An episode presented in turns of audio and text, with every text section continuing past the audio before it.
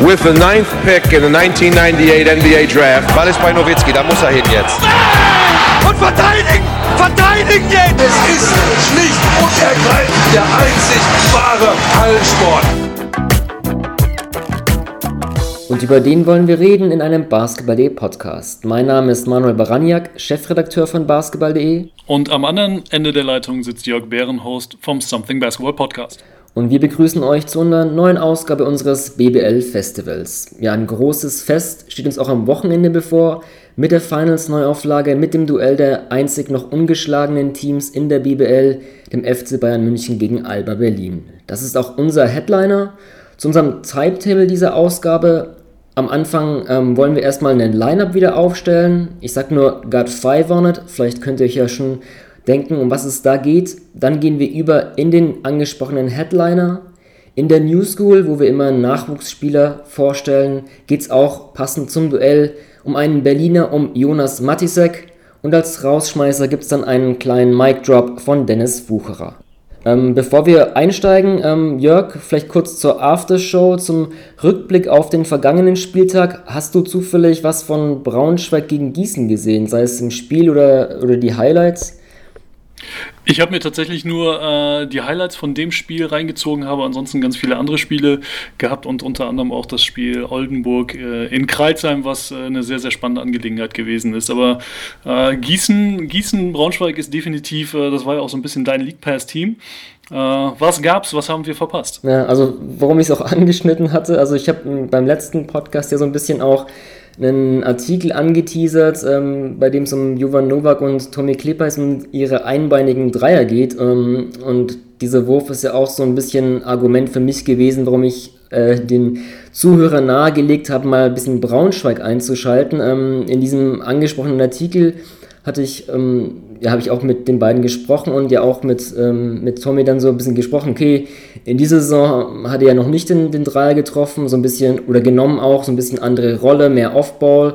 Und dann meinte ich zu ihm auch, ja, letzte Saison gegen Gießen hast du ja zwei in Folge von diesen einbeinigen Dreiern sogar getroffen und ähm, dann gegen Gießen, gegen so einen absinkenden John Bryant, wo er den Dreier ja auch ja, hauptsächlich nehmen kann. Und ähm, was ist passiert? Er, er nimmt den zweimal in dem Spiel wirklich, den ersten verwirft, aber dann Anfang des vierten Viertels trifft er diesen einbeinigen Dreier-Runner. Ähm, das fand ich schon sehr witzig, das ähm, vor dem Spiel mit ihm gequatscht und angesprochen, gegen Gießen könnte es ja klappen und dann haut er ihn wirklich raus. Also ich weiß nicht, ob ich da irgendwelche mir Lorbeeren aufsetzen kann, aber ich fand es ziemlich witzig. Ähm, das nur ganz kurz zur, zur Aftershow. Ähm, er, er, hat deine Stimme wahrscheinlich noch im Ohr gehabt. Ja, Daher kam es.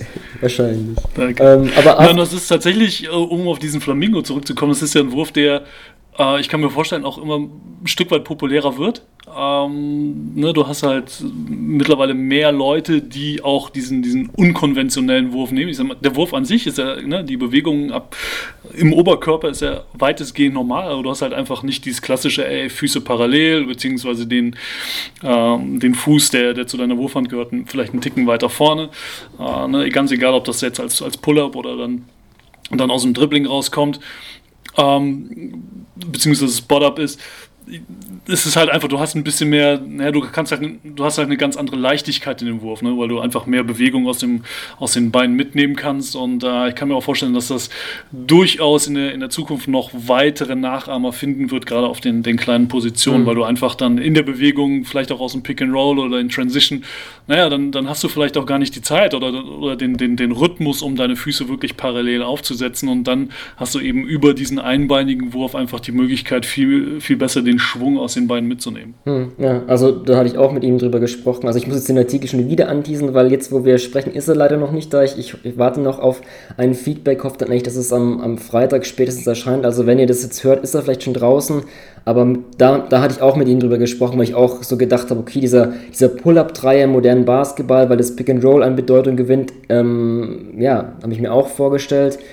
Ähm, auch, auch, ganz witzig, ne, wenn man so ein bisschen über so eine Sache nachdenkt und, und, guckt, dann fällt einem dann vielleicht noch mehr auf und das ist auch das Witzige. Ich hatte dann jetzt vor kurzem mal mir die Highlights von äh, Ceska Moskau gegen ähm, Avtodor Saratov in der VTB League angesehen, weil ich einfach nur schauen wollte, was, was Joe Vogtmann macht. Und dann, was sehe ich da? Janis Strelnix trifft einen einbeinigen Dreier. Aber da hat auch sowas halt häufiger vorkommt wenn es dann wirklich so die Wurfuhr herunterklickt, das war in der Saison, äh, der Sequenz auch so, dann so Pick and Roll, macht ein Crossover-Dribbling, ähm, hat dann praktisch das Gewicht auf den rechten Fuß, fake dann so, der Verteidiger springt hoch und dann eben setzt er mit dem linken Fuß auf Strelnix und wirft da eben dann den einbeinigen Dreier auch eine sehr coole Bewegung. Bei, bei Kleber ist klar, dieser Runner, hat er mir auch erzählt, ähm, also um dann noch, noch schon wieder darauf ähm, anzuteasern, dass eben diesen Runner, er wirft den halt schon seit ähm, er Basketball spielt, eigentlich auch aus der High-Post-Gegend. Es ist ja auch so ein Floater, ist ja eigentlich so ein einbeiniger,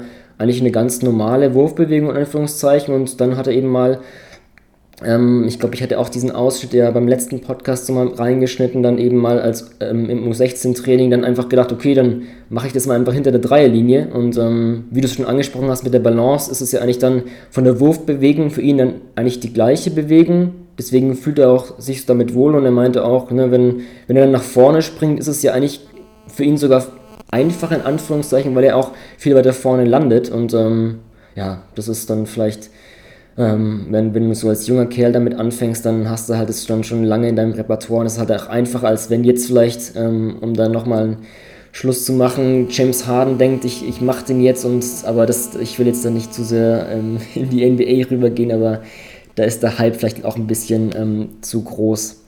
Ähm, Jörg? Definitiv. Wobei man dann auch noch sogar, ne, wenn man das Rad weiterspinnen ja. wollte, dann den Unterschied machen könnte zwischen äh, diesem klassischen Flamingo, wo du der eher die Bewegung nach vorne hast, ja. äh, im Vergleich dann zu diesem Sidestep, ja, äh, den, den Harden ja mittlerweile also versucht so ein bisschen zu etablieren. Aber äh, vielleicht machen wir das tatsächlich mal in einer, in einer Sonderausgabe oder so, je nachdem, wie, wie sich dieser Hype weiterentwickelt. Ja, also das gerade, ähm, um, um jetzt vielleicht über die, in die Line-Up überzugehen oder auch was ein bisschen gut zur Aftershow passt, du hast gerade schon das äh, Spiel angesprochen. Oldenburg-Ralsheim, das war ja auch unser Headliner in der letzten Ausgabe. Und ja, was ist da passiert? Ricky Paulding, 45 Minuten, 37 Jahre, 32 Punkte, zwei Klatschwürfe.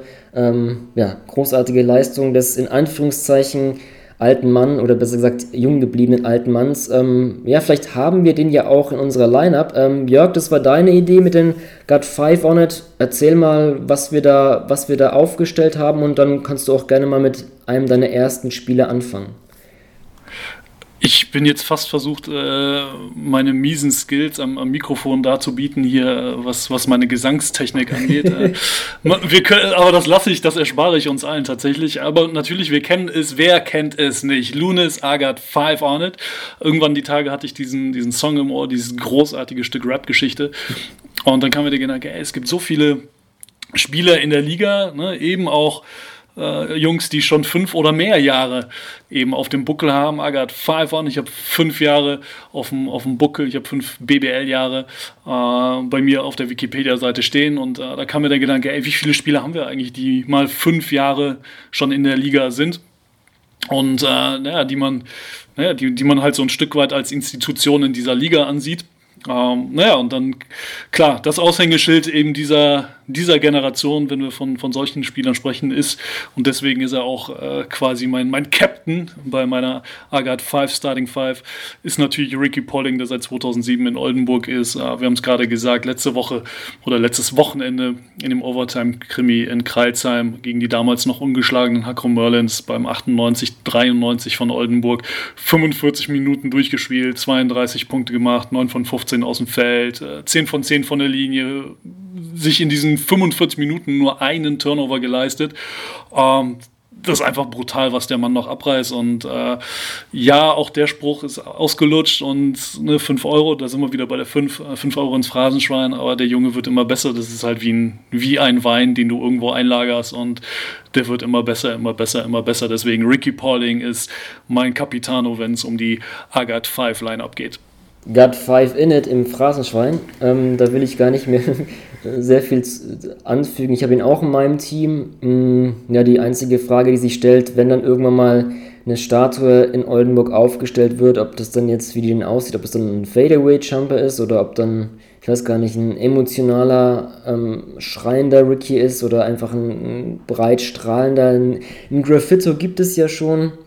Ähm, mal gucken. Ähm, dann mache ich gleich weiter. Also ich, wir haben jetzt irgendwie zwar jetzt nicht festgelegt, wie diese Lineup genau aussehen wird, ob es jetzt unserer Meinung nach die besten Spieler sind oder die Spieler, die am stärksten in ihrer Zeit ähm, die Liga geprägt haben, ob es unsere subjektiven Lieblinge sind, das haben wir jetzt mal ganz offen gelassen. Ähm, ich gehe mal auf die Position 2 und habe da auch eine ähm, US-amerikanische Legende, ähm, Tess Robertson von den Fraport Skyliners.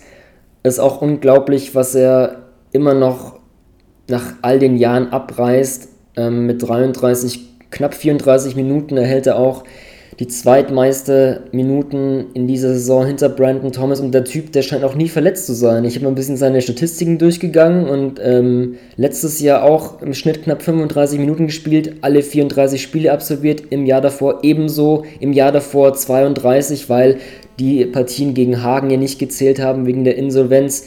In der Saison 15, 16 auch 34 Spiele und dann muss man schon zurückgehen ins Jahr, in die Saison 2014, 15, wo er mal ein Spiel verpasst hat. Also diese Langlebigkeit ist auch unglaublich bei Tess Robertson, obwohl er so viele Minuten abreißen muss. Äh, deswegen auch für mich ähm, eine Legende und vor allem, wenn du halt einen Spieler aus dem Ausland hast, der wirklich so lange in der BBL bleibt, dann ist es auch ein großes Indiz für, für den Legendenstatus. Deswegen habe ich auch so als die Flügelzange Tess Robertson Ricky Paulding ähm, in, in meinem Team. Da haben wir direkt den nächsten Doppler. Test habe ich auch bei mir mit drin. Äh, du hast es angesprochen. Ähm, der Junge ist einfach nicht kaputt zu kriegen ne? mit, mit seinen du hast es gesagt, 33, 34 Minuten im Schnitt. Äh, seit 2009 in der Liga. Die Skyliners haben jetzt ihr 20-jähriges Jubiläum großartig gefeiert. Äh, in, in, der ganzen Franken äh, in, der, in der ganzen City in, in, Frankfurt war, waren die Skyliners zugegen. Und wenn man bedenkt, dass Tess Robertson einfach die Hälfte, die Hälfte dieser Zeit in diesem Club war und, und den Club maßgeblich mitgeprägt hat mit Finalteilnahme 2010, mit äh, Gewinn der Euro Challenge, dann anschließend auch noch der, der Ziehvater gewesen ist von, dieser, von diesem großartigen Nachwuchsprogramm, was die Skyliners da mittlerweile aufgezogen haben, wo ein Joe Vogtmann rausgegangen ist, ist ein Danilo Bartel, ein Joe Richter, äh, Isaac Bonga, der kleine Bonga, der jetzt nachkommt, die Len Schraumans, das sind alles Jungs, die sich an einem Spieler wie Tess Robertson orientiert haben und das auch zukünftig tun werden.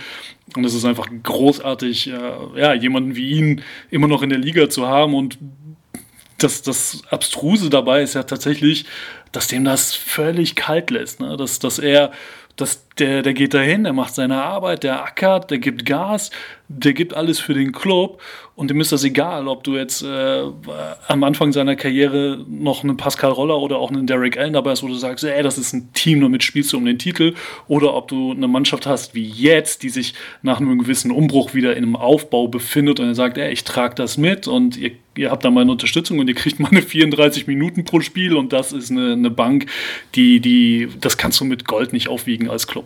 Hm, ja, das ist ganz witzig, wenn, wenn du Derek Allen ansprichst, der jetzt auch seine Spielerkarriere beendet hat und jetzt in, zum Assistant-Coach in den Fechter gewechselt ist. Und Test spielt er immer noch. Bin mal gespannt, wie lange er noch wirklich spielen wird. Ähm, in Frankfurt hat man ja auch äh, große Ambitionen.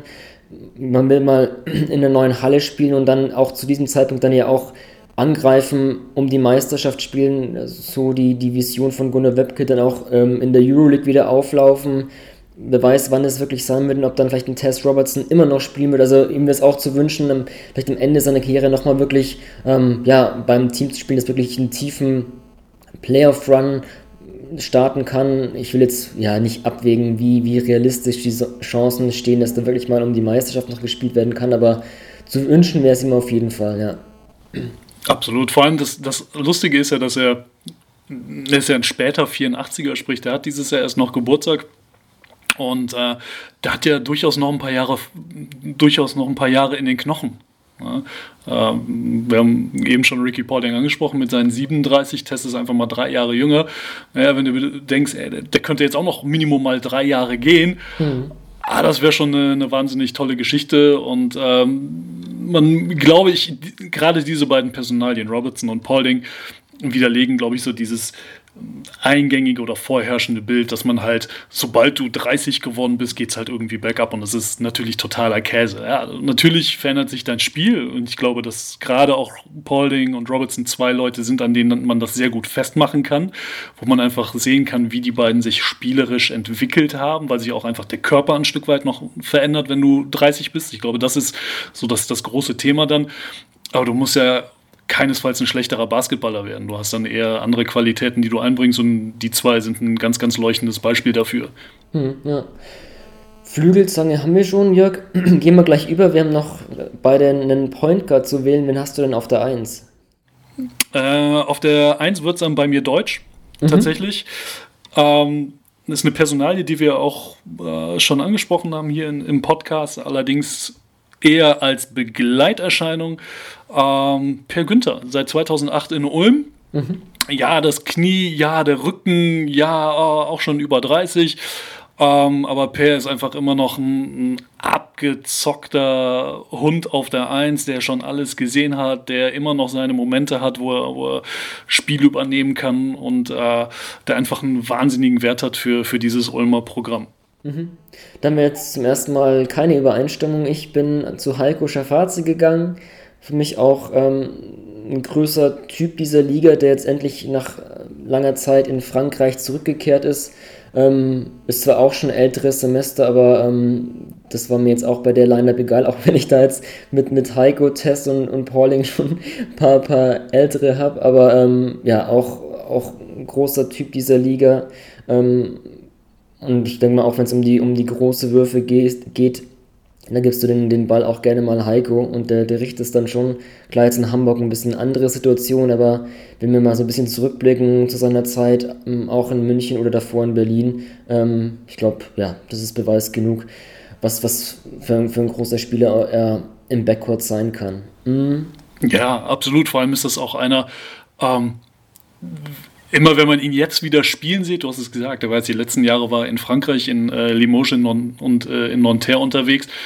Aber wie lange wir schon was von Heiko Schafazik haben als Basketball Deutschland. Ne? Also klar, davor die Zeit in Berlin, davor war er sogar noch kurz in der Türkei, aber davor, ne, wir haben Braunschweig gehabt, wir haben Ludwigsburg gehabt, wir haben damals noch diese fantastische Zeit in Gießen gehabt, mhm. unter Coach Stefan Koch zusammen mit Anton Gavell. Das war ja einer der jüngsten Backcourts, den wir jemals in der Liga hatten. Und was war das für ein Team?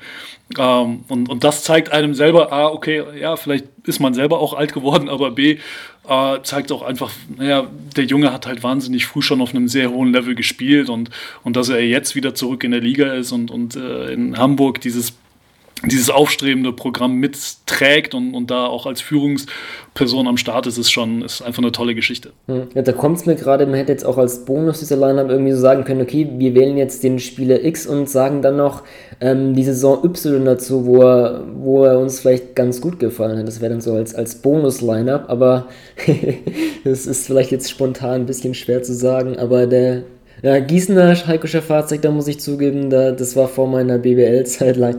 Ähm, da kann ich jetzt gar nicht so sagen. Ähm, dann gehen wir über. Ähm, dann mache ich gleich weiter. Auf meine vier wird es ein bisschen jünger. Und ich habe Nils Giffey von Alba Berlin. Ähm, ich dachte, in meiner Line-Up, ich brauche jetzt auch ein bisschen ein paar junge Knochen.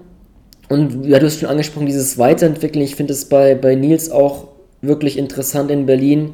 Ich finde, er entwickelt sich auch immer weiter. Ist jetzt auch ein Spieler, der, ja, finde ich, auch im, im Post-Up einfach immer, immer mehr versierter wird, ähm, da wirklich mit Finesse spielt. Er ist jetzt nicht der Spieler, der jetzt groß die Masse hat, aber oftmals Größenvorteile, aber auch da einfach mittlerweile sehr, sehr clever spielt, coole Moves drauf hat. Und wenn man so sieht, so, okay, er ist auch jemand, der eine College-Vergangenheit hat und das ist ja auch immer so, okay, wirst du da vielleicht ja, eindimensional eingesetzt als Werfer und da hat Nils ja auch in, in der Vergangenheit auch so ein bisschen ja, verschiedene Rollen übernommen. Dann mal so ein bisschen auf die 2, so ein bisschen Ballhandling, dann doch wieder der Stretch Vierer. Ähm, in der Nationalmannschaft nimmt er auch unterschiedliche Rollen ein. Und äh, da finde ich seine Entwicklung auch, auch sehr interessant. Ähm, deswegen habe ich ihn auf die 4 gestellt.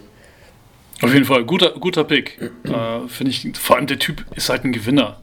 Mhm, ja. ähm, gewinnt, gewinnt 2009 mit, äh, mit Alba Berlin die NBBL, geht dann rüber nach Yukon, gewinnt da als, äh, als, als Freshman die NCAA-Meisterschaft, gewinnt das Ding in seinem letzten Jahr, kommt zurück, gewinnt dann mit Berlin ähm, den Pokal unter anderem ah, das ist schon eine, eine, wahnsinnig tolle Karriere und genau das, was du angesprochen hast, dieses, das, also auch seine, seine Entwicklung eben hin zu diesem flexiblen Forward, dass du sagst, ey, du kannst ihn als Vierer spielen, du kannst ihn nochmal auf die zwei setzen, ganz egal, was du, was du brauchst, du schmeißt den Kerl da rein und der liefert dir einfach. Und äh, als er natürlich dann in diesem auch echt extrem tiefen Berliner Kader oftmals vermeintlich droht äh, unterzugehen, rein wenn man es nach den Statistiken betrachtet, ähm, ist, glaube ich, normal, weil er halt auch nicht der Spieler ist, der so super flashy ist, der, der ne, für die riesen Highlight-Plays sorgt. Was er aber kann, wenn er mal muss. ja, aber der, der Typ, der, der liefert einfach. Und du hast auch ähm, immer mal wieder große Spiele und da werden wir dann sicherlich nachher nochmal, wenn es dann ums Wochenende geht, äh, darauf zurückkommen, dass er einer ist, der, der auch vor großen Momenten einfach nicht zurückscheut. Und äh, wie oft haben wir schon große Spiele oder wichtige Spiele gesehen von Alba Berlin in den letzten Jahren, wo auf einmal Nils Giffer da ist und dann knallt er dir zwei Dreier rein. Oder ey, du hast einen Ausfall auf der 4 und dann fängt der Typ an zu rebounden. Ne? Oder du musst irgendwen auf der 3 oder 4 musst du, musst du defensiv kalt stellen und dann ist der halt einfach da. Ähm, Finde ich einen guten Pick, auf jeden Fall. Äh, ich habe ähm, auf, auf, einer, auf einer ähnlichen Position ein bisschen, noch ein bisschen größer tatsächlich, äh, mhm. gehe ich auch deutsch. Ich gehe da mit Elias Harris oh, ja. aus äh, Bamberg der ähm, ja auch genau diesen Schritt gemacht hat, rüber in die Staaten, nach Gonzaga damals, da eine tolle, tolle NCAA-Karriere gehabt hat, äh, wo man immer noch diskutieren kann, er hätte vielleicht früher Draft, la la la, aber das, das Thema ist passé. Äh, eine wahnsinnig tolle Karriere in Bamberg, lange Zeit natürlich äh, leider Gottes verletzt, aber wenn der Typ fit ist, ist er immer noch meiner Meinung nach einer der dominantesten deutschen äh, Big Men, die wir in der Liga haben. Ganz toller Typ seit 2013 in Bamberg. Mhm, ja, habe ich mir auch überlegt, vor allem ja diese Geschichte so fast ein bisschen unter dem Radar schon gewesen, vielleicht von vielen auch abgeschrieben worden durch die Verletzungen und jetzt umso schöner, dass er da in Bamberg zurück ist, ja. Mach, mach gleich weiter und, und äh, vervollständige deine Line-Up. Wen, wen hast du auf der 5? Ja, einen absoluten Zocker. Der Typ hat kein Gewissen meiner Meinung nach und deswegen gucke ich mir den so gerne an. Nihat Djedovic. Oh. Ähm, Ne, seinerzeit Aber ist nicht dein Center, oder? nee, ich gehe mit Elias Harris, gehe ich auf der 5 tatsächlich. Bin, ist eher so ein bisschen Small, Small Ball Lineup äh, mit, mit äh, Günther auf der, auf der 1, dann hast du äh, Tess und Jedovic auf 2, 3, Ricky spielt dann bei mir die 4 und Elias Harris die 5. Aber nein, äh, Nihat Jedovic seit 2012 in in Deutschland unterwegs. Ähm, erst bei Alba Berlin bekanntlich, dann runter nach München gewechselt und der Typ ist halt äh, einfach wahnsinnig abgezockt und, und eiskalt und ähm, ist, glaube ich, auch ein deutlich besserer Verteidiger, als, als viele ihm zumuten oder was man so sieht, weil man, weil man dann eher seine, seine Aktionen in der Offense äh, hat, die einem eher in Erinnerung bleiben, aber ist einfach auch ein, ein toller Spieler, der, der sich das erarbeitet hat, mit München jetzt äh, in der Euroleague zu spielen. Mhm, ja. Ich habe auch einen Spieler des FC bei München und zwar Danilo Bartel auf der 5. Ähm, ja, ich, ich habe es bei, bei, bei Nils Giffer schon ein bisschen so ange, angesprochen, diese, diese Schritte der stetigen Weiterentwicklung und das ist, finde ich, bei ihm, bei Danilo Bartel auch, auch sehr zu merken. Ähm, ja, bis zu dem Schritt, dass er Finals MVP wurde 2018, ähm, für mich auch immer noch so, wenn es um die dominanten Low-Post-Spieler geht, ist der ja fast schon als, als erstes zu nennen hat, ja, wie er da einfach mit Fakes oder auch so ein bisschen seine, seine Balance, äh, ich glaube, äh, diese gute Rückenmuskulatur ist da auch, äh, spielt er auch mit. Ähm, ja, diese Karriereschritte in Frankfurt damals, diesen Dreijahresplan, wo er unter anderem mit Joe Vogtmann zusammengespielt hat und dann dieser Schritt zum FC Bayern München und ähm, ja, ist auch immer so die Frage, wenn man irgendwie so die deutschen Big Men aufzählst und, und dann, ja, wer kann denn dann die NBA gehen? So ein Danilo Bartel wird da meistens so ein bisschen, weiß ich nicht, übergangen. Wäre vielleicht auch ein, interessanter Punkt, mal darüber zu sprechen. Ist, willst du die, ähm, das, das Fass jetzt nicht öffnen, aber ähm, ja, auch für mich jetzt mittlerweile auch Gesicht der Liga des FC Bayern München mit dem Finals MVP auszeichnen, glaube ich, auch untermauert und genau, das ist dann mein, mein Fünfer. Guter Pick, absolut. Also gerade was seine Fußarbeit angeht, ist das halt sensationell und er hat auch auf Euroleague-Level eine wahnsinnige Ruhe, wenn er ne, ein Fake und dann noch ein Fake und dann guckt er und äh, gebe ich dann den Pass oder mache ich das Ding selber. Ähm, ist ein eine tolle Entwicklung, die der da genommen hat. Und München wäre auch in den letzten Jahren nicht so weit gekommen, wenn sie nicht dann Nilo Bartel hätten, als, als einfach äh, wahnsinnige Konstante da am Brett. Da bin ich, da bin ich völlig bei dir. Mhm. Absolut. Finde ich gut. Super. Also es ist vielleicht auch ein guter Übergang, wenn wir so ähm, Bartel, Finals MVP und so ein Duell gegen Luke Sigma ähm, zu unserem Headliner übergehen. Vielleicht erstmal an euch da draußen. Wie sieht denn eure Line-Up aus von BBL-Veteranen in Anführungszeichen? Ich glaube, bei den Spielern wie Nils Giffer kann man noch nicht unbedingt vom Veteran sprechen, vielleicht bei den anderen schon umso mehr, aber ähm, ja, eure Line-Up an Spielern, die schon mindestens fünf Jahre in der Liga sind, das heißt die besten Line-Ups, eure Lieblingsspiele einfach subjektiv äh, lasst es uns wissen, wie die aussehen. Ansonsten gehen wir über in den Headliner. Äh, ja, ich habe es angeschnitten, Finals Neuauflage. Zwei Euroleague-Teams, die zwei noch ungeschlagenen Mannschaften in der BBL. Bayern München gegen Alba Berlin am Sonntag um 15 Uhr zur besten, besten Kaffeezeit, ähm, Crunchtime, Krümelzeit, je nachdem. Ähm, Jörg, wir haben vor zwei Wochen ja auch schon über die Bayern ausführlich gesprochen und ähm, wenn ihr unseren Podcast seitdem verfolgt habt, werdet ihr auch beobachtet haben, wir wollen jetzt nicht zu sehr auf, die, auf diese einzelnen Spiele eingehen und da nur über die Matchups sprechen, sondern wirklich auch die Teams einzeln so ein bisschen analysieren, was Stärken, Schwächen sind, wie so ein bisschen die Spielweise ist, wer da heraussticht. Deswegen könnt ihr da auch gerne nochmal reinhören. Ähm, wir denken mal, dass es eigentlich nicht irgendwie jetzt schon ähm, Schnee von gestern ist. Da haben wir so ein bisschen über die Point Guard-Problematik, in Anführungszeichen, vielleicht ist es ja auch keine mehr, gesprochen, über die Einbindung ähm, von Greg Monroe, so ein bisschen, wer ist der Go-To-Guy. Jörg, wenn wir jetzt so ein bisschen, ja, was wir damals angeschnitten haben, ja, in den letzten zwei Wochen Gibt es da ein paar Punkte, wo du denkst, okay, die sind jetzt nicht mehr so ein Problem oder okay, das ist immer noch ein Fragezeichen? Wie hast du denn jetzt die Bayern seit dem Podcast von vor zwei Wochen so ein bisschen wahrgenommen? Ähm, ne, man muss definitiv sagen, dass sie in der äh, BBL nach wie vor ja, zusammen mit Berlin äh, meiner Meinung nach das Maß aller Dinge sind. Ähm, klar, die Geschichte um Kreuzheim ist natürlich immer noch eine wahnsinnig schöne, aber uns war allen klar, hey, okay, die, die werden auch noch das ein oder andere Spiel verlieren und die werden, die werden nicht komplett ungeschlagen durch die Saison reiten, das, das war jedem klar. Ähm, aber das große Thema war natürlich oder ist nach wie vor natürlich diese die Point Guard nicht Problematik, aber das, das Thema, was sich eben rund um diese Position dreht äh, und da natürlich auch dann, dann ganz konkret an äh, Marcus Nelson festmachen lässt, beziehungsweise den haben wir, diese Personale haben wir ja auch besprochen. Ähm, und ich finde, dass das gerade was seine Position angeht, äh, seitdem wir eben den Podcast hatten in der die erste Folge, dass es da ein bisschen ruhiger geworden ist, dass er seitdem auch das, das mag jetzt an uns liegen, es kann aber auch sein, dass das totaler Zufall ist, ähm, dass, äh, dass er durchaus stabiler geworden ist. Und ich fand vor allem auch jetzt zuletzt seinen Auftritt beim Sieg in Würzburg, fand ich extrem, äh, extrem gut. Äh, da hat er mir sehr, sehr ordentlich gefallen. Ähm, hat auch wieder ein bisschen mehr Spielzeit bekommen als zuvor und hat da auch eine ganz gute, ganz gute Brücke geschlagen zwischen durchaus mal selber Gefahr ausstrahlen und auf der anderen Seite dann aber auch eben äh, mehr mit den, mehr mit den Big Men zusammenspielen, äh, mehr die, die offenen Leute finden. Ähm, das, das war definitiv, definitiv ganz gut. Das, das muss man äh, absolut sagen. Ähm, was die Big Men angeht, finde ich halt nach wie vor, dass München da insgesamt mehr rausholen kann, wobei sie da ja jetzt auch dann noch ein bisschen Personalprobleme hatten. Aber insgesamt ist es einfach natürlich ein, ein vor Talent strotzender, strotzender Kader. Ich weiß nicht, ja. wie du das siehst in den letzten ja, ich habe auch, du hast Nelson schon angesprochen, ähm, ich habe auch das Spiel gegen Real in der Euroleague so ein bisschen im Kopf, da hat er mir sehr gut gefallen ist vielleicht sogar mit das Beste, was ich von ihm bisher in dieser Saison im Bayern-Trikot gesehen habe. Auch dieses ein bisschen bessere Ball verteilen, ähm, eine gute Balance finden. Also klar, meine, wir sind immer noch früh in der Saison und ähm, da schlägt es mal so, mal so aus.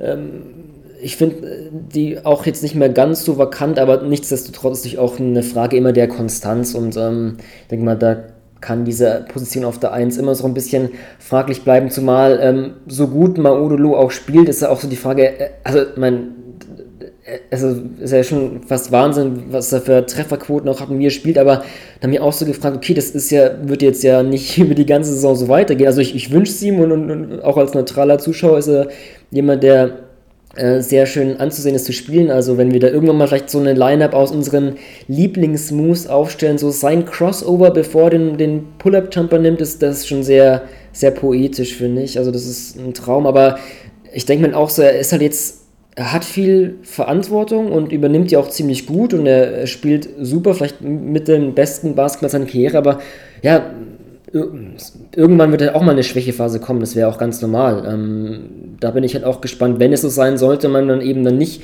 so sehr auf Maodo vertrauen, äh, ja, es ist falsch ausge ausgedrückt, aber wenn er halt wirklich nicht so krass übernimmt, wie er es teilweise macht, ähm, dann könnte halt diese Frage noch mehr wieder im Raum stehen. Mal gucken, wann jetzt TJ Bray wirklich zurückkehrt.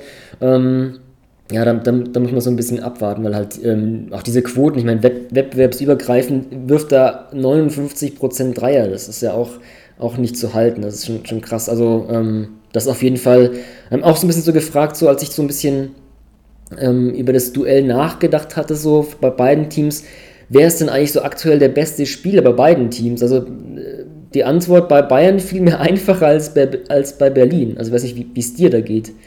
Ähm.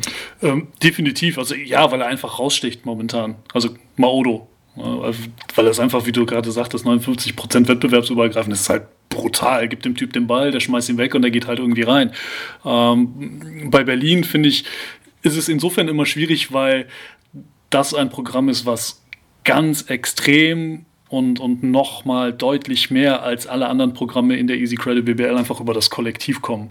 Ähm, also die machen nicht umsonst 97 Punkte pro Spiel weil einfach jeder in der Offense eingebunden wird und ähm, dann aber auch innerhalb dieses Konstrukt, äh, Konstruktes ein, ein sehr gutes, eine gut, sehr gute Wahrnehmung dafür vorherrscht, wer hat denn jetzt gerade das heiße Händchen, ne? wer muss die Pocke bekommen und da können halt wahnsinnig viele Spieler einfach mal zwischendurch mal ne, nicht, komplett amok laufen, komplett heiß laufen, aber dann sagst du, weißt du, hm, Hermannsson, eher gib ihm mal den Ball. Und dann macht er 2-3 in Folge. Und dann hast du auf der anderen Seite wieder einen Rockerski 3, dann macht der mal 2-3 und dann, da kannst du dir dann letzten Endes dann den basketballerischen Schlüssel in die Hand geben.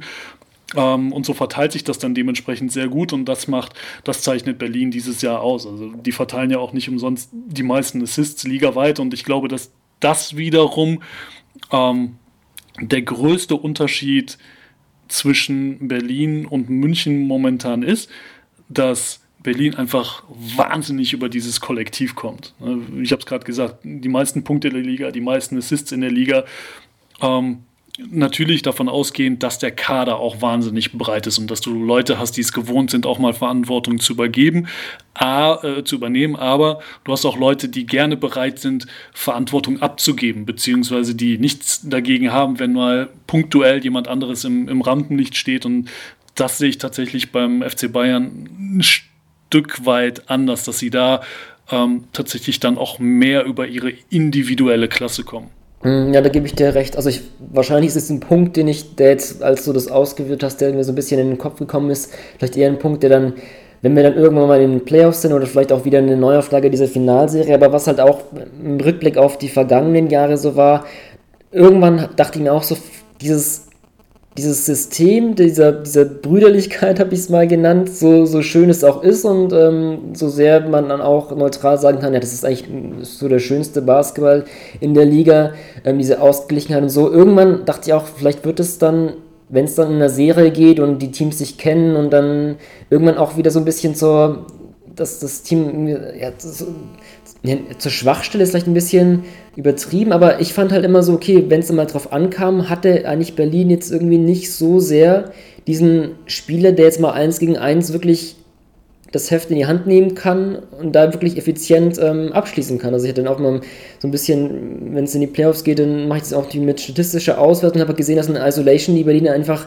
das ist halt einfach nicht ihr Spiel, das ist nicht die DNA des Berliner Spiels, aber irgendwann musst du halt immer doch eben eins gegen eins gehen und ähm, da habe ich immer so beobachtet, okay, so ein, ein Sigma, ein Siever, die dann vielleicht da das übernehmen müssten, weil sie eben auch offensiv ähm, herausstechen können, haben da nicht so effizient gespielt. Ein Sigma ist das vielleicht noch, noch weniger wirklich das Spiel wie vielleicht ein Siever, weil der dann durch mehr durch den Drive kommt und Sigma da ja andere Offensivstärken hat, mehr so als der Passgeber auch vom, vom High Post und so, und so aber ja, das ist vielleicht jetzt zu, zu einem Hauptrundenspiel, ähm, jetzt im November ist das wahrscheinlich noch kein großer Faktor. Das ist dann, das, da würde ich jetzt auch nicht zu weit schon ähm, da irgendwie äh, ins Detail gehen, weil es ja wirklich vielleicht so eine Playoff-Sache ist, aber äh, da stimme ich dir auf jeden Fall überein, dass es halt einfach nicht das Berliner Spiel ist und ähm, da eben auch die, die individuelle Qualität der Bayern da schon heraussteht. Aber irgendwann brauchst du das halt. Also ich finde auch vielleicht ein Hermannsson ganz interessant, ähm, als so ein bisschen Siva auch ausgefallen ist, fand ich,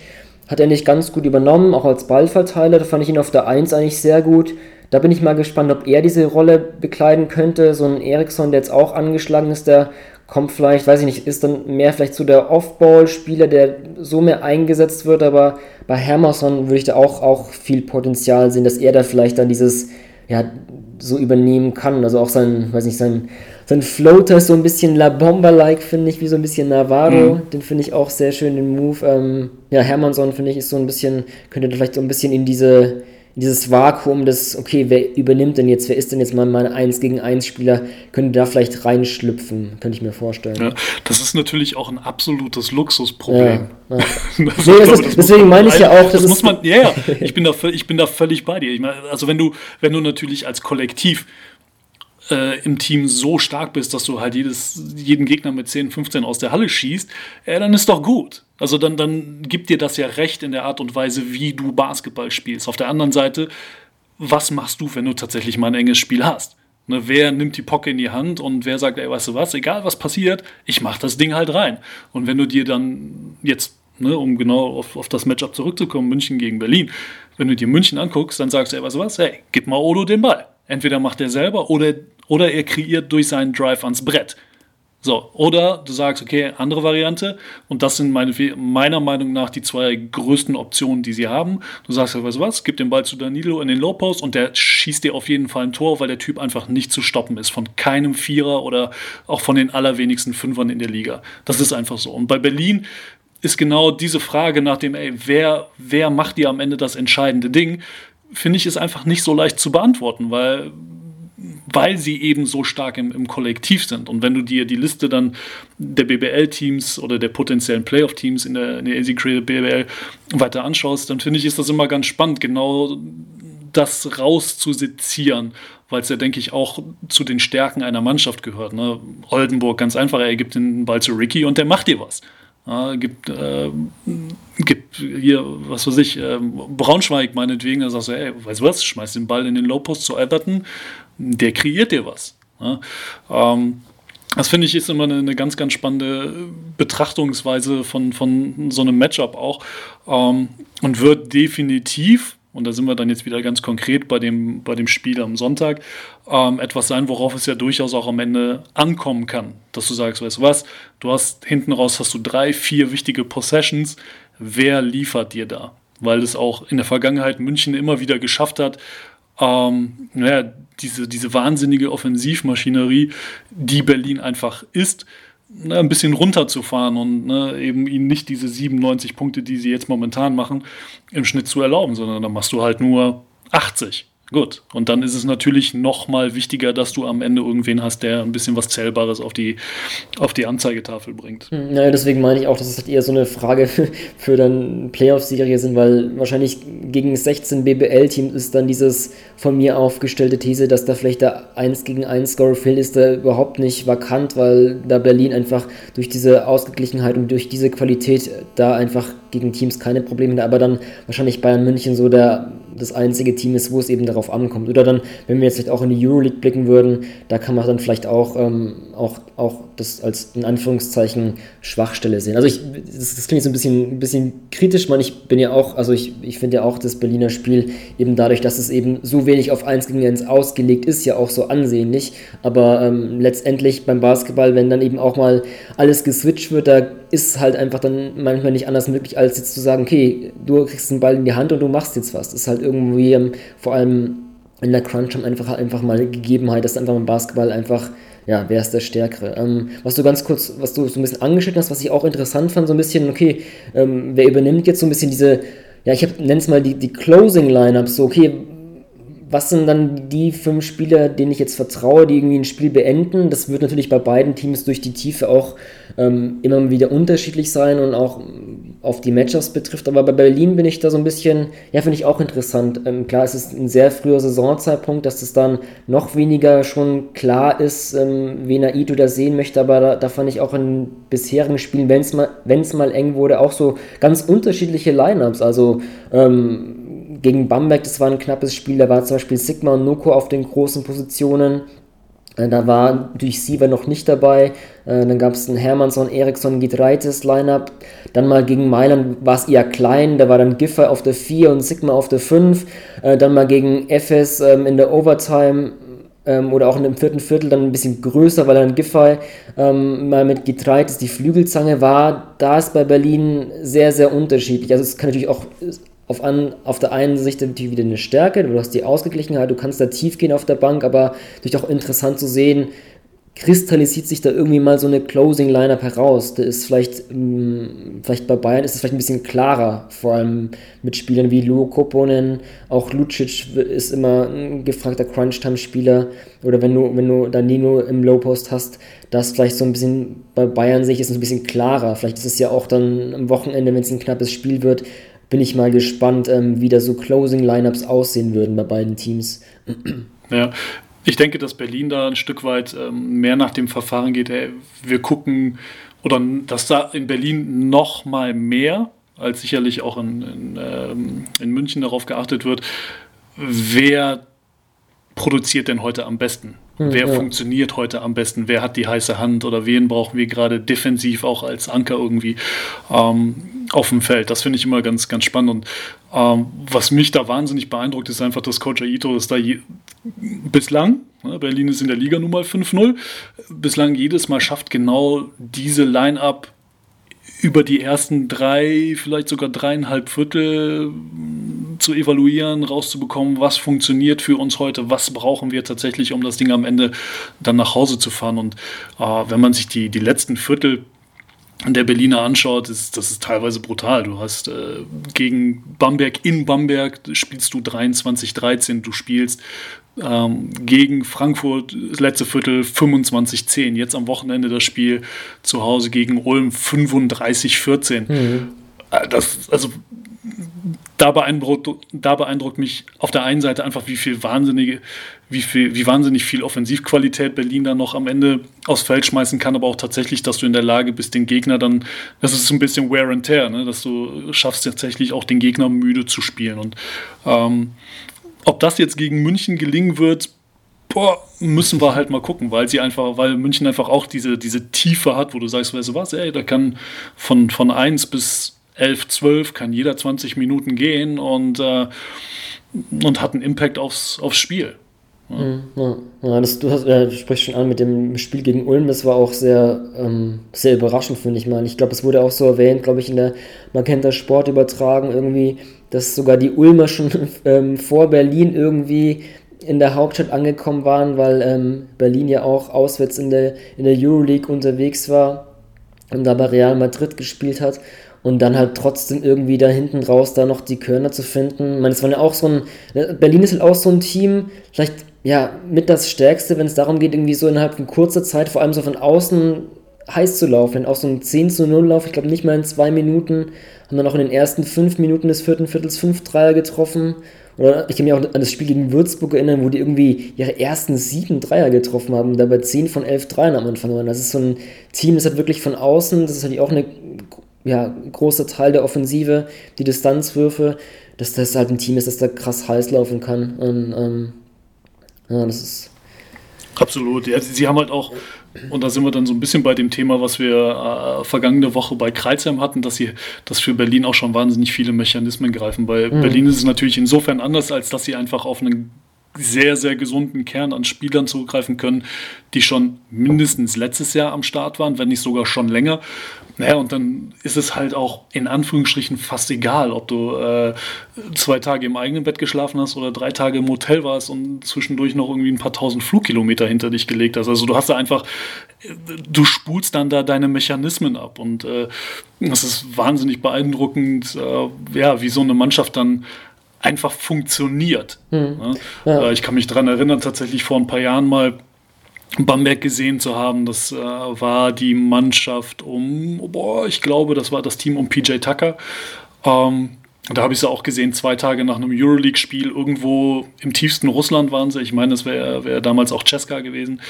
Ähm, und dann kommen die Jungs halt zurück nach Deutschland. Du hast, du hast das Gefühl, die sind völlig durch. Du mhm. guckst denen in die Augen und das ist, da ist nichts. Du, du siehst, die, die, die hintere Schädeldecke, das ist leer, weil die einfach so durch sind und dann gehen die aufs Feld und die machen ihren Job und die gewinnen das Spiel mit 10 oder 15 äh, und dann fahren die halt nach Hause und äh, dann geht es auf zur nächsten, auf, äh, zur nächsten Aufgabe. Ähm, und wenn du, glaube ich, das in der Mannschaft implementiert hast, dass, dass ein Team in der Lage ist, trotz aller äußeren, äußeren Einflüsse einfach ihre Leistung abzurufen, das ist wahnsinnig beeindruckend, gerade zu, einem, zu diesem frühen Zeitpunkt der Saison. Und da weiß ich nicht, ob München das schon in der, in der Breite so sehr hat wie, hm. wie Alba Berlin derzeit. Hm. Wobei ich da schon zugeben muss, irgendwie das Gefühl zu haben, dass offensiv noch nicht so, ja, diese große Magie irgendwie des sonstigen Aidu-Basketballs hast. Also, das mir so ein bisschen, zumindest konstant äh, ist da so ein bisschen finde ich, läuft vielleicht noch nicht so ganz. Also, mein, klar, da muss man wirklich wieder BBL und Euroleague irgendwie wahrscheinlich doch trennen, weil es sind doch zwei unterschiedliche ähm, Niveauebenen sind.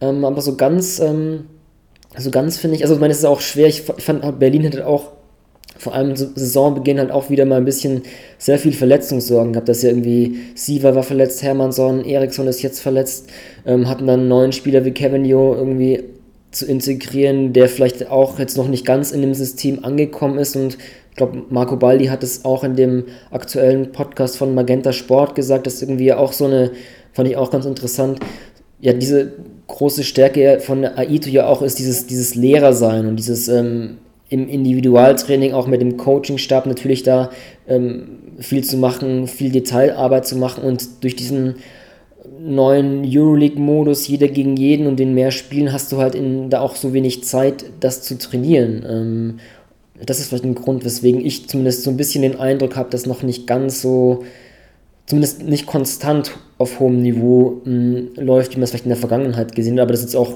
denke mal, zu dem Saisonzeitpunkt auch nicht unbedingt jetzt ein ähm, großes Problem.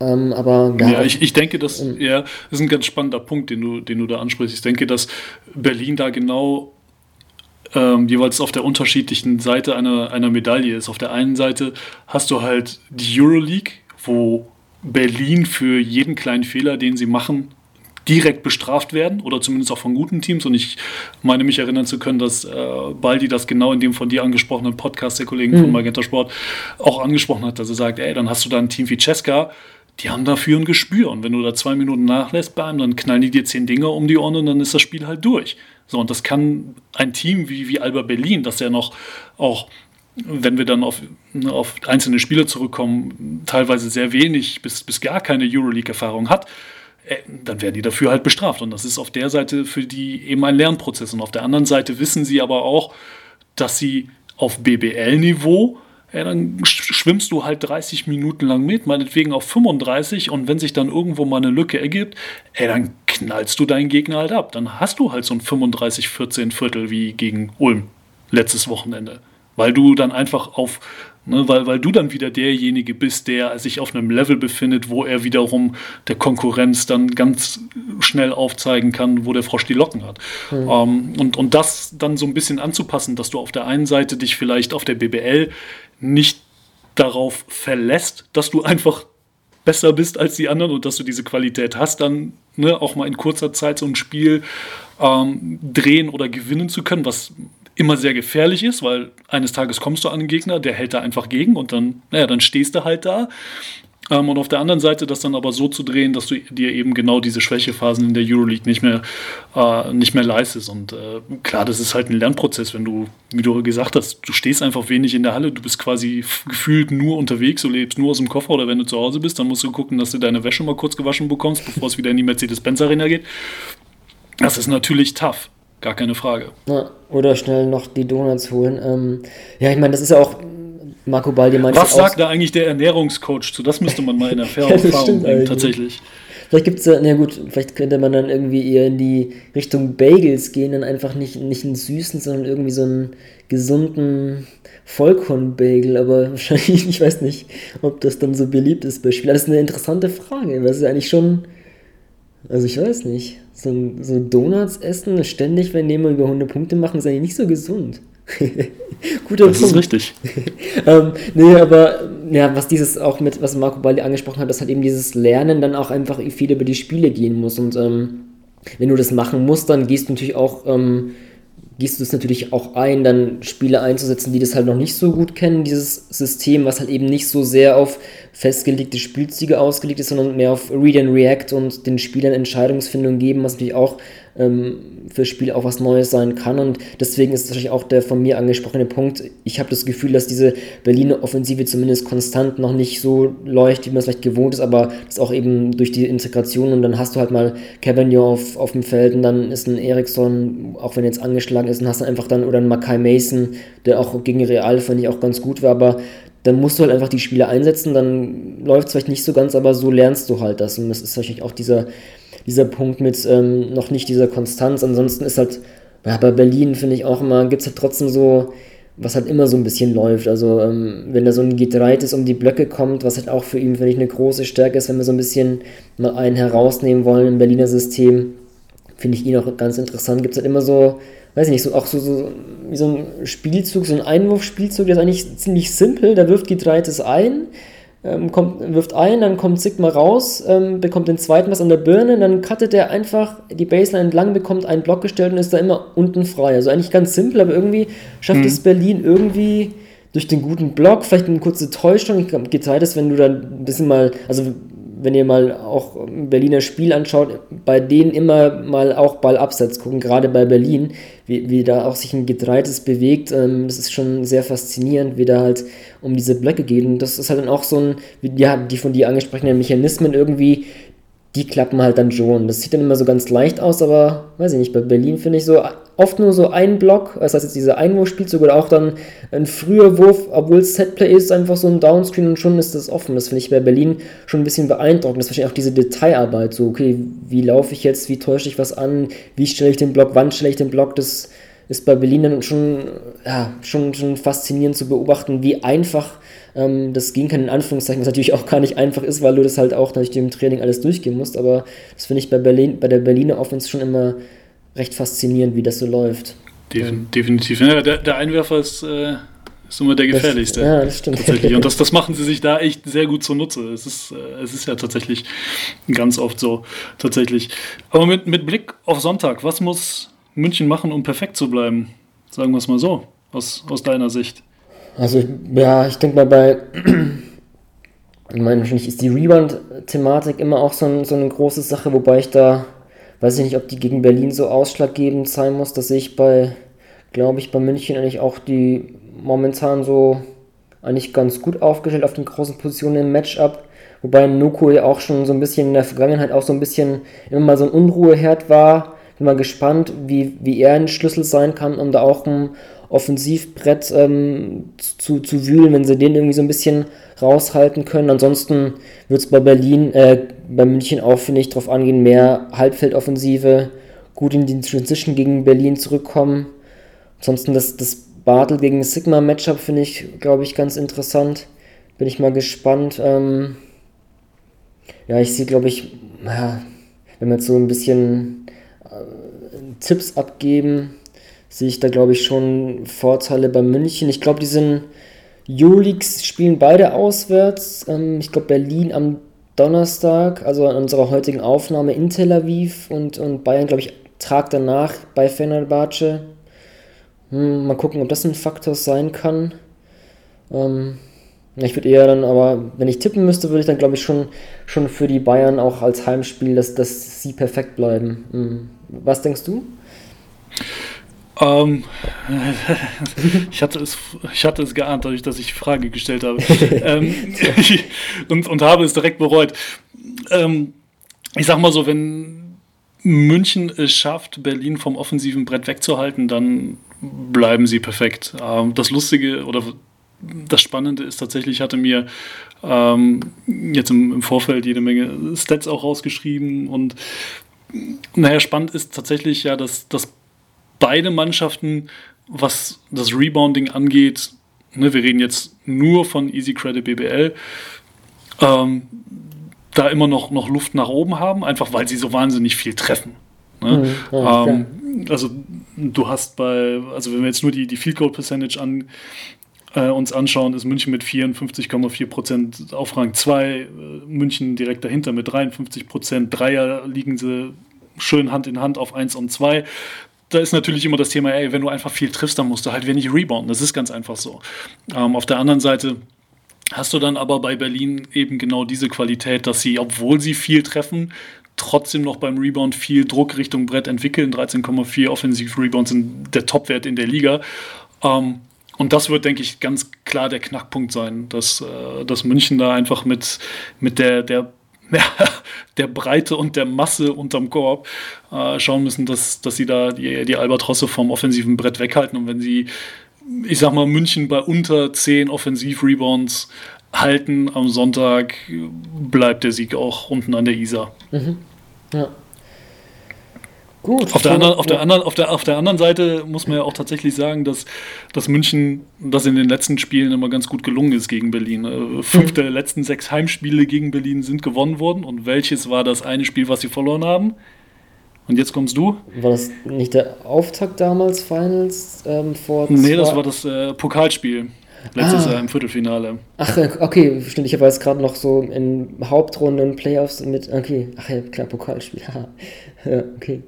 Ja. Genau. Ja, ab, na, Pokal ist vielleicht, wenn du jetzt nicht mehr zum Duell hast, auch ein ganz gutes Stichwort für unseren Nachwuchsspieler. Ähm, Wie wir das wieder eingeleitet haben. Ja. auch zum großen Pokal hält Amos sieht mal gegen Bayern ähm, Jonas Matisek.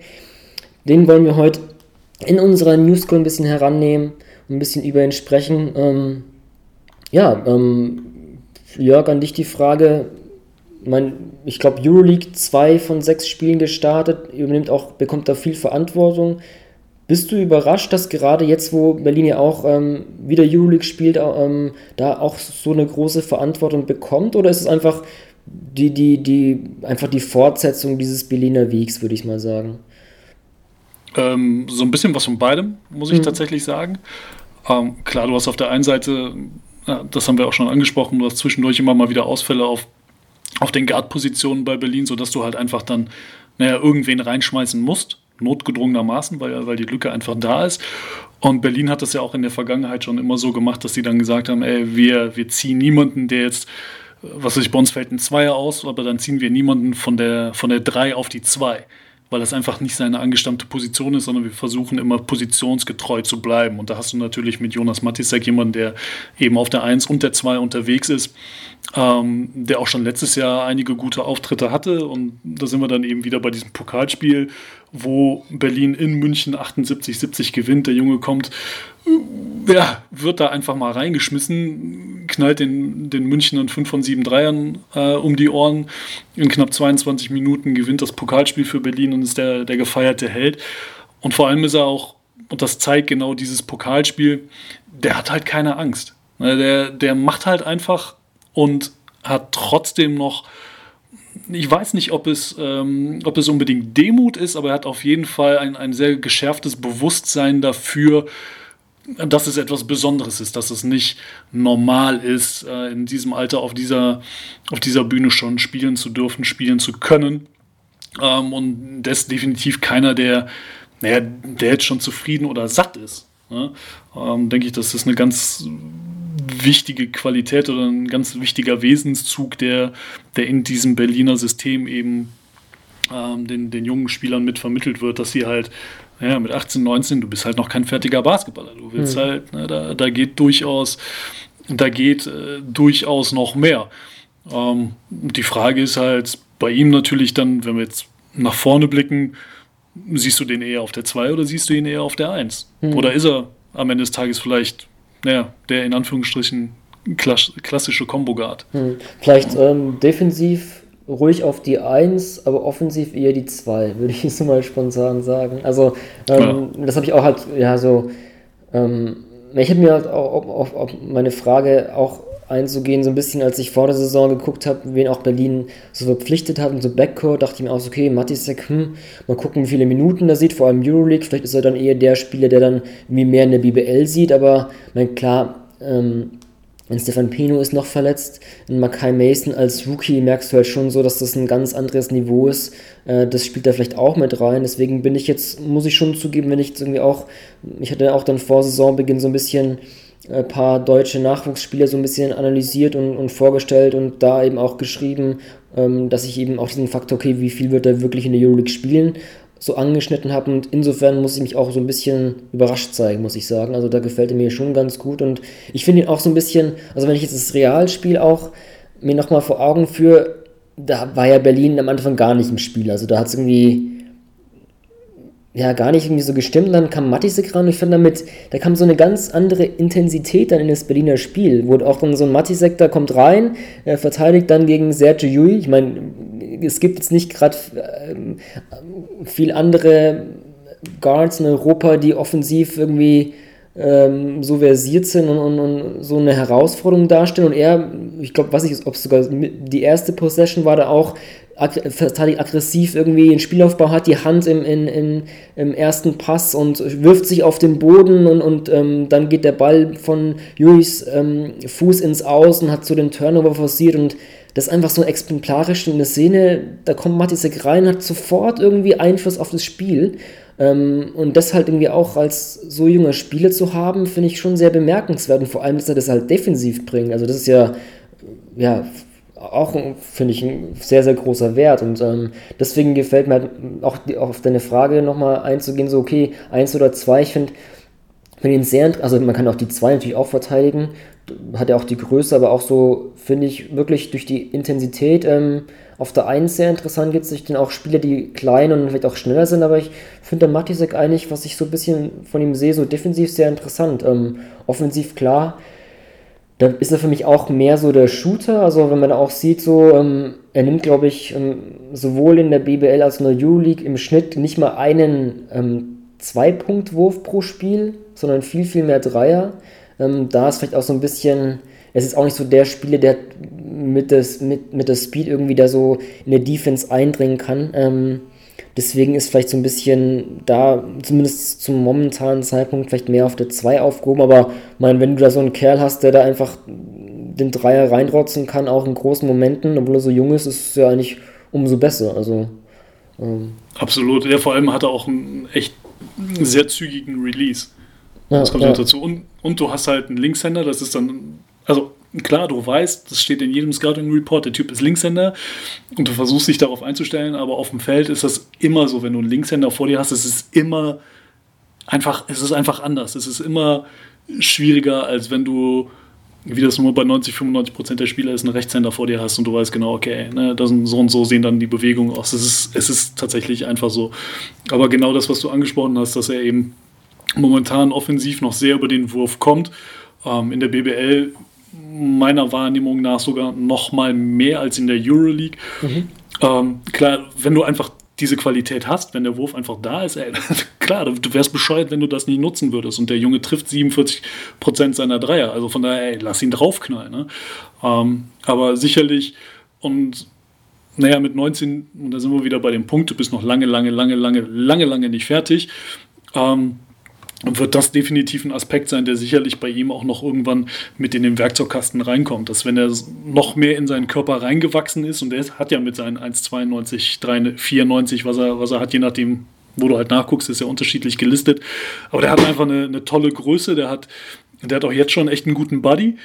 Aber wenn er einfach nochmal körperlich stabiler wird, dann wird sich auch ganz natürlich irgendwann dieser Zug zum Korb entwickeln. Und, und äh, dann sieht man auch nochmal oder wird man hoffentlich nochmal mehr sehen, was er auch für Passqualitäten hat, weil er einfach mit seiner Größe halt die Möglichkeit hat, auch naja, ne, das Feld zu überblicken und dann zu gucken, okay, habe ich, hab ich die Möglichkeit, den Kontakt von der Hilfe zu absorbieren und, und auf den Großen durchzustecken oder über die Rotation dann, weiß ich nicht, äh, in die, in die Ecke zu passen, wo dann der freie Schütze ist, denke ich, sind ganz, ganz interessante Aspekte, wenn man, hm. wenn man ihn so sieht definitiv. Ja, also es ist mir auch, als ich ihn bei der U20 hier in diesem Sommer gesehen habe, auch dieser Punkt so, da hat er natürlich dann noch mehr, da war einfach der designierte Einser und hat den, den ähm, ja, Spielaufbau übernommen bei der deutschen Nationalmannschaft und da hat man schon so ein bisschen, hat man schon gesehen, der hat, hat das Auge auch die abgeklärt, hat er halt im Pick and Roll auch die Bodenpässe zu spielen, aber klar, da war halt auch nicht dieses, ich mache jetzt den Drive und, und dringe bis zum Korb vor und spiele da den Kickout-Pass, das war halt so weniger sein Spiel da ist natürlich auch die Frage, wird es, wird es sie sein? Ähm, klar, das, das kann man fragen. Ähm, ansonsten, klar, es, wir haben es schon ein bisschen, glaube ich, in den vorherigen auch Podcasts auch so ein bisschen angeschnitten. Ich glaube, bei Joshua Biesa habe ich es mal so erwähnt, so okay, mit 1 und 2, aber auch immer, die, wenn wir jetzt über die Nachwuchsspieler sprechen, vor allem wenn es dann deutsche Nachwuchsspieler ist, natürlich auch immer sehr interessant ähm, mit Blick auf Nationalmannschaft und dann der Position des Zweiers vielleicht, wo man da immer so ein bisschen vielleicht die vakanteste Position ausmachen könnte, ist natürlich auch dann Spiele wie Matisek sehr interessant. Ähm, ja, welche Rolle der da auch in der Nationalmannschaft in Zukunft spielen könnte. Ähm, klar. Ist es, Absolut. Äh, vor allem, um nochmal auf, auf den, den Aspekt ähm, des Drives zurückzukommen, wenn wir jetzt wieder nicht nur, nicht nur ihn sehen, sondern ähm, Berlin als Ganzes, wäre das halt auch eine, eine Qualität, die das Team, die dem Team sicherlich noch mehr helfen würde, weil du einfach auch mit Siva natürlich jemanden hast, der extrem über den Wurf kommt. Und äh, da haben wir dann vielleicht so ein bisschen die Parallele, die wir letzte Woche geschlagen haben oder die wir letzte Woche angesprochen haben bei Oldenburg, dass du mit Braden Hobbs auch da jemanden hast, der relativ oder eher wenig Druck Richtung Korb entwickelt. Ähm, und was das einfach nochmal für eine Dimension äh, ja, freischalten kann letzten Endes für eine Mannschaft, wenn du genau das mit drin hast, wenn du jemanden hast, der eben das Brett attackiert und und dann von da aus äh, A, Druck auf die Verteidigung ausübt, aber B, eben auch Räume schafft für, für die ganzen Schützen, die du, hm. die du eben in der Mannschaft hast. Ja. Gar keine, ja. gar Was keine Frage. noch zu Matisek äh, anfügen will, äh, ich habe schon diese, diese Intensität angesprochen, das ist auch so ein Spieler, wo ich irgendwie das Gefühl habe, der ist so immer unter Strom. irgendwie, ich fand, also ich auch ganz witzig, das Spiel gegen Frankfurt war es, da führt Berlin im vierten Viertel mit plus 26, ist noch so dreieinhalb Minuten auf der Uhr und ähm, ich glaube, Tess war es, genau, Tess Robertson hat da den Ballvertrag und, und Matisek ist da irgendwie dran und ähm, ich habe jetzt die Szene nicht mehr genau im Kopf, wie es war. Ich glaube, so vielleicht ein bisschen mit der Hand weggedrückt, aber zieht es offensiv faul und dann auch bei plus 26 so der Schrei und die Faust und will abklatschen. Dann ist aber gerade kein Berliner da, der ihn abklatschen kann. Dann klatscht er einfach sich selbst ab. Hatte dann auch äh, stimmt, so, ein, so, ein, kleines Gift gebastelt und habe das auf, ähm, auf Twitter dann über den Basketball.de Account dann geteilt. Ich fand es einfach so eine ähm, also einfach ein Beispiel dafür, wie halt einfach bei plus 26 viertes Viertel, er ist halt immer noch voll bei der Sache und feiert einfach ab, dass er jetzt ein Offensivfall gezogen hat. Das zeigt einfach dafür, ja, diese, diesen Hustle und diese Intensität, die halt bei ihm anscheinend irgendwie auch bei plus 26 noch da ist. Und das ist halt nicht auch ein, ein großer, ja, das kannst du bei einem Jugend- oder Nachwuchsspieler, kannst du es eigentlich nur wünschen, dass du das ebenso siehst wie bei Jonas Matisek. Das fand ich witzig. Definitiv. Ja, das ist, also er ist damit ja auch ein Stück weit Inbegriff dieses Berliner Programms. Oder, oder sagen wir Spiegelbild dieses Berliner Programms, ne? dass es egal ist, ob du jetzt ein Englischspiel hast oder halt bei plus 26 bist oder was es auch immer gewesen ist. Und du gibst halt Vollgas, denn, denn wenn du es da nicht anwendest, ja, dann wirst du es in den vielleicht wirklich wichtigen Momenten auch nicht abrufen können. So, und was gibt es denn Besseres als in der Liga gegen einen Tess Robertson, der alles gesehen hat, der, der Legendenstatus in dieser Liga hat, ey, den defensiv zu stoppen. Ja, als, als einen, der nun mal auch beileibe kein schlechter Verteidiger ist und der genau weiß, was auf ihn zukommt oder, oder was er machen muss, um einen guten Verteidiger zu schlagen. Und ähm, Matisek ist da definitiv auch einer, der, ähm, der, der sich so wirkt er zumindest, der sich sehr damit beschäftigt, was in der jeweiligen Liga gerade passiert und womit er es da zu tun bekommt, ganz egal, ob das BBL ist oder auch in der Euroleague. Und ähm, der da schon ganz genau weiß, ey, okay, das, äh, das sind halt Jungs, die, die haben schon alles gesehen, die haben die und die Stärken, die haben den und den Status, beziehungsweise die haben äh, ja, sich schon Dinge erarbeitet, da, wo ich erst noch hin muss ähm, und, und er nimmt halt diese Challenge an. Das, das finde ich sehr, sehr gesund. Und vor allem macht er das dann aber auch ohne zu überdrehen am Ende des Tages. Ne? Ich meine, wenn du dann so eine tolle Einzelaktion hast, ey, dann freu dich halt, klar, das darfst du, ist überhaupt kein, kein Thema. Aber man merkt dann bei ihm auch ganz oft schnell wieder ähm, nach Spielende, wenn, wenn er dann vor irgendwelche Mikros gezerrt wird, wo ich, wobei ich es extrem gut finde, dass Alba Berlin ähm, auch die jungen Spieler immer für TV-Interviews zur Verfügung stellt, dass du dann siehst, dass der, dass der noch sehr auf dem, auf dem Boden geblieben ist ne? mhm. und da nicht, nicht dann völlig abhebt. Mhm, ja, ja.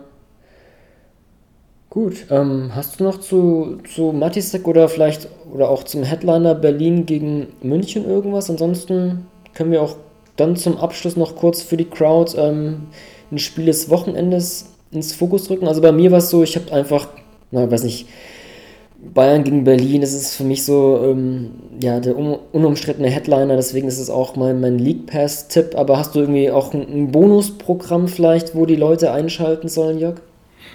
Ja, als, als Warm-up habe ich noch einen. als tatsächlich. Warm ja. äh, als Warm-up, natürlich. München gegen Berlin, wie du schon gesagt hast, das überstrahlt natürlich dieses Wochenende äh, einfach alles. Aber bis Sonntag ist es ja noch so furchtbar lange hin. Und deshalb äh, meine Empfehlung tatsächlich schon für den Samstagabend, 18 Uhr, Ulm gegen Würzburg. Auf der einen Seite Ulm jetzt äh, unter der Woche im Eurocup mit einem unfassbar starken Auftritt in, im Eurocup bei Virtus Bologna.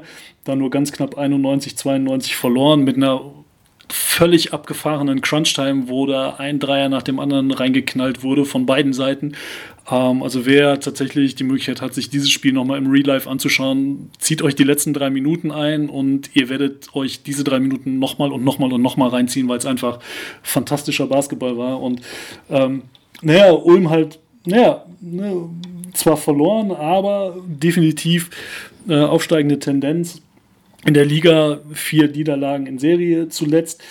Ähm, ne, und auf der anderen Seite hast du eben mit Würzburg eine Mannschaft, die ja, immer Spaß macht, weil wir, das Thema hatten wir auch schon mal in der Vergangenheit, einfach dieses Guard-Line-Up ähm, davor weiß und das ist äh, sicherlich ein ganz spannendes Matchup, deswegen, das wäre meine Samstagabend-Empfehlung. Hm. Und auch Killian Hayes hatten wir auch schon als in der New School in der ersten Ausgabe und bei ihm finde ich auch, ähm, ja, ich glaube, der, der macht sich jetzt auch ein bisschen besser, also ich hätte natürlich auch dann schon mit Blick auf unseren heutigen Headliner das, das letzte Spiel, als Ulm gegen Berlin gespielt hat und dann in der ersten Halbzeit habe ich gar nicht so sehr auf Berlin gucken können, weil ich von, von Hayes so fasziniert war. Ich finde in der ersten, also die zweite Halbzeit, die war leider dann schon ein bisschen, ja, da war dann schon die, die Berliner aggressive Defense schon ein Faktor für viele Ballverluste, aber die erste Halbzeit von Hayes, fand ich fast schon perfekt. Also hat er irgendwie mal zwar einmal so einen Ballverlust, wo er irgendwie auf, auf den Fuß getribbelt hat, aber ansonsten, was er einfach die Entscheidungsfindung war so perfekt, was für Pässe gespielt hat.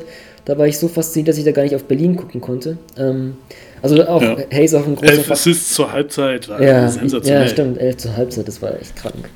Ja, aber dann auch interessant, genau. und, und, Anfang des dritten Viertels hat er einfach mal in drei Angriffen in Folge aus dem Pick and Roll selbst gescored. Dreier genommen, Drive, dann irgendwie so einen Hakenwurf sogar, also, also das hat er auch gekonnt. Und dann halt leider, ja, dann ist er ein bisschen rausgekommen, das war ein bisschen schade, aber so die ersten, weiß nicht, sag mal, die ersten 23 Minuten waren fast schon perfekte Offensivbasketball von Killian Hayes, muss ich sagen. Definitiv, ne? Und genau in dem Spiel hast du auch das Matchup gehabt, dann zwischenzeitlich zumindest zwischen Matisek, den wir ja gerade ausführlich nochmal besprochen haben, und eben Kilian Hayes, was einfach ein starkes Matchup gewesen ist. Ey, du hast da zwei Jungs, 18 und 19, die, naja, denen so ein bisschen der Schlüssel zur Stadt in die Hand gelegt wird, zumindest, also bei Berlin zumindest eine phasenweise, je nachdem, weil Matisek da einfach auch so einen, so einen Impact aufs Spiel haben kann. Und bei Ulm ist es ja einfach sehr offensichtlich, dass gesagt wird, ey Junge, wir wollen auch dass du Verantwortung übernimmst und, und wir geben dir den Raum für Fehler, ähm, die wohlgemerkt auch weniger werden. Da, da, bin ich völlig bei dir und ich fand jetzt auch seinen Auftritt gestern im Eurocup fand ich extrem stark, ähm, auch wenn er da zwischendurch, hast du wieder gesehen, so, äh, dann, dann, hat er halt ein paar Minuten, wo du merkst, ey, der ist halt erst 18 und auf der anderen Seite hast du dann Momente, wo du denkst, ey, Entschuldigung, der kann nie im Leben erst 18 sein, der spielt wie ein, wie ein abgezockter Mit-30er. Ja. Naja, und, und genau das dann, wie gesagt, ganz kurz mit dem, mit dem auf das Warm-up für unseren eigentlichen Headliner am Samstagabend zu kommen. Äh, könnte auch ein ganz spannendes Liner, äh, ganz spannendes Matchup werden mit Kilian Hayes gegen dementsprechend Joshua Obiesse oder auch Nils Hassforter. Man, ja. Wir werden es sehen. Wobei Obiesse, glaube ich, ja noch, der ist doch Sprunggelenksverletzung, oder? Der, dürfte noch Stimmt, raus, der ist noch, der ist noch raus, dann ja. äh, umso mehr ja. eben Nils Hassforter. Könnte auch spannend werden. Genau, Darf, dafür ähm, dir, Jörg, auch viel Spaß. Ähm, von mir gibt es als, als Rausschmeißer den, den Mic Drop von Dennis Wucher. Ich habe es an, angeschnitten. Ähm, vielleicht auch ganz interessant. Das letzte Spiel gegen MBC hat Würzburg zwar gewonnen, aber äh, Dennis Wucher war anscheinend mit der zweiten Halbzeit gar nicht zufrieden. Hat er sogar ähm, die von dir angesprochenen Guards auch rangenommen und so gemeint, dass das vielleicht so mit die schlechteste Halbzeit, die zweite von, von seinen Guards, Cameron Walls, Skylar Bowl und Jordan Hals gewesen ist. Ähm, ja, da dann das Zitat von Dennis Wucher äh, hat äh, Simon Wisser, ähm, Kollege von uns, der bei den Würzburger Heimspielen auch oft vor Ort ist, ähm, dann auch rausgeschrieben, ähm, Zitat, ich weiß nicht, ob die Spieler es auch so gesehen haben wie wir Coaches, denn eben in der Kabine war zunächst sehr gute Stimmung, dann war ich der Partycrasher. Also Dennis Wucher, der Partycrasher, Ähm, in dem Sinne viel Erfolg, wenn ihr auch am Wochenende eine Party crashen wollt. Ansonsten habt ein ruhiges Wochenende und viel Spaß bei unseren Headliner und als Warm-up auch ähm, das Spiel, was das Jörg angesprochen hat, Ulm gegen Würzburg. With the ninth pick in the 1998 NBA Draft. Ball ist bei Nowitzki, da muss er hin jetzt. Und verteidigen! Verteidigen jetzt! Es ist schlicht und ergreifend der einzig wahre Hallensport.